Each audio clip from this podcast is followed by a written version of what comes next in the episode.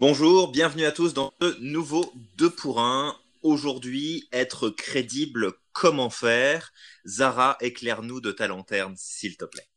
Oui, oui, écoute, euh, le premier outil que j'ai envie de vous donner, euh, les auditeurs, euh, c'est le triangle. Le triangle est un outil que j'utilise beaucoup en coaching, en formation, peu importe. Et ça pour ceux qui me connaissent, ils savent que je dis souvent que ça part de nous. Hein. La crédibilité va partir de nous. Mhm. Euh, euh, on se sent crédible et on va refléter de la crédibilité au, et on va récolter de la crédibilité au même niveau. Donc, si je me sens crédible à 20%, je vais donner de la crédibilité aux autres à 20%. Et les autres vont me renvoyer une image de crédibilité de 20%.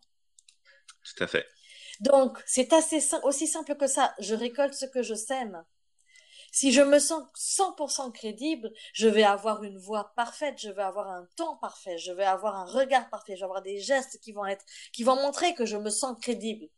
et donc forcément, je vais donner aussi cette même crédibilité parce que comme moi je me sens crédible, je, je donne le bénéfice du doute à l'autre, je vais écouter l'autre, je vais lui dire mais ce qu'il me dit, est-ce que ça a l'air crédible? Je vais prendre le temps de vérifier, je vais lui poser des questions.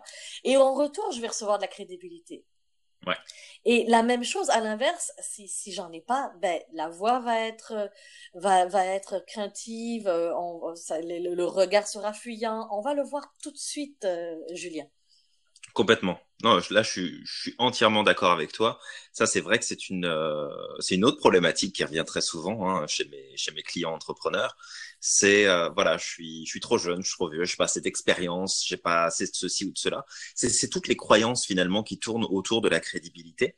Et je me souviens, il y a, il y a pas si longtemps que ça, je discutais avec un jeune qui a un super beau projet euh, qui, qui est en cours de développement. Donc, je vais pas en parler, mais euh, qui, qui me disait oui mais le problème c'est que euh, en fait les, les gens ont l'impression que je suis trop jeune euh, que je suis pas que je suis pas à ma place dans ce projet là et que euh, bah parce que je suis jeune je suis pas légitime et etc etc et, et je lui disais en fait d'accord mais est-ce que il y a quelqu'un qui t'a dit ça?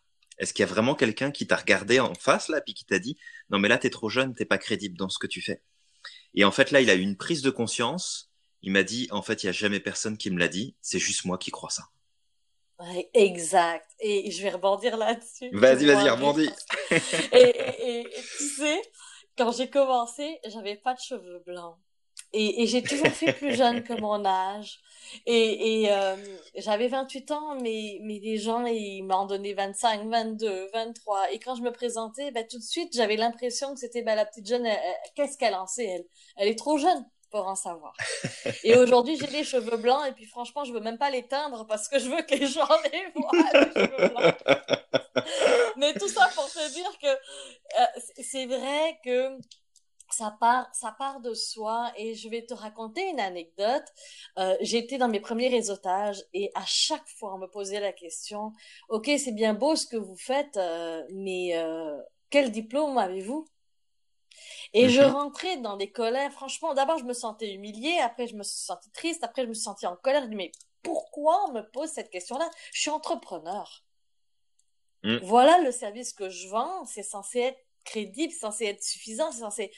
Et j'ai travaillé à la maison dessus parce que qu'est-ce qui se passe? Et là, j'ai réalisé que j'avais une croyance qui disait que être minorité visible, donc de couleur, hein, pour ceux qui ne connaissent pas des immigrants ou des personnes de couleur, euh, n'était pas assez bon. Enfin, je me jugeais de ne pas être assez bonne versus quelqu'un qui avait le même diplôme, la même chose que moi, mais qui avait une couleur blanche. On va vraiment parler de, on va être franc entre entre vous et moi, c'était euh, foncé et blanc.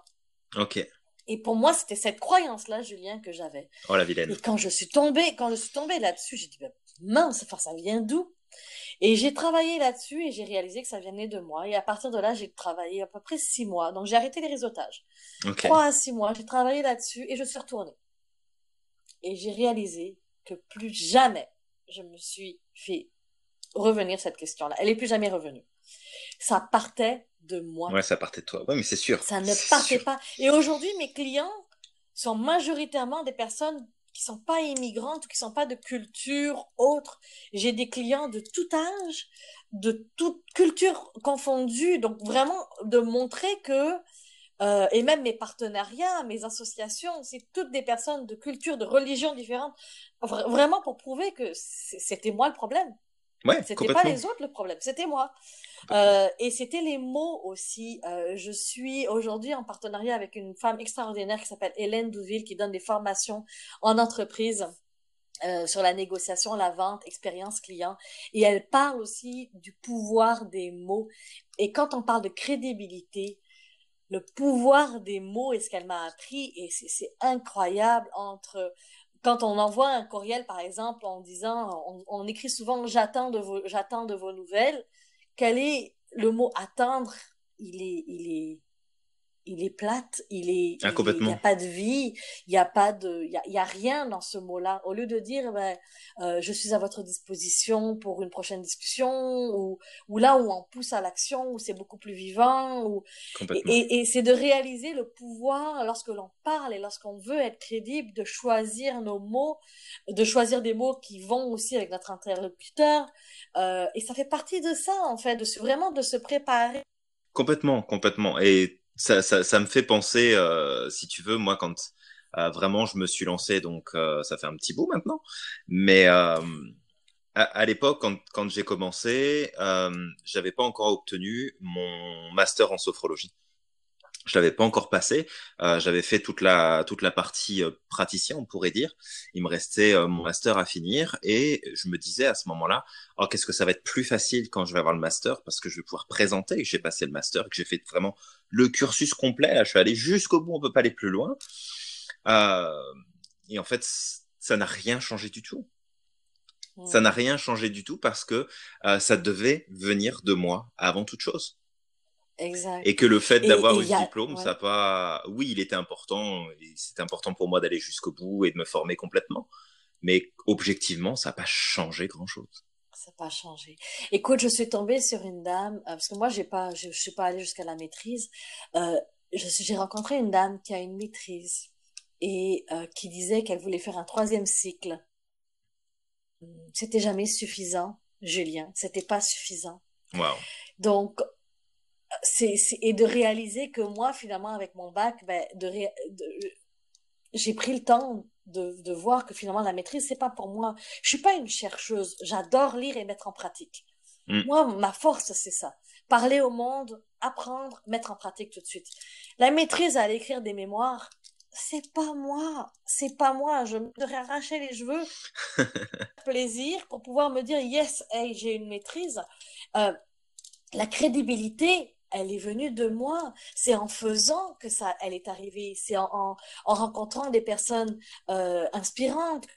Je me suis construite et c'est ça qu'on doit faire, c'est dire, OK, quels sont mes points de crédibilité aujourd'hui? Quelles sont mes forces? Sur quoi je peux jouer? Euh, quels sont, et il y a encore même un autre exercice que je pourrais, je pourrais vous donner.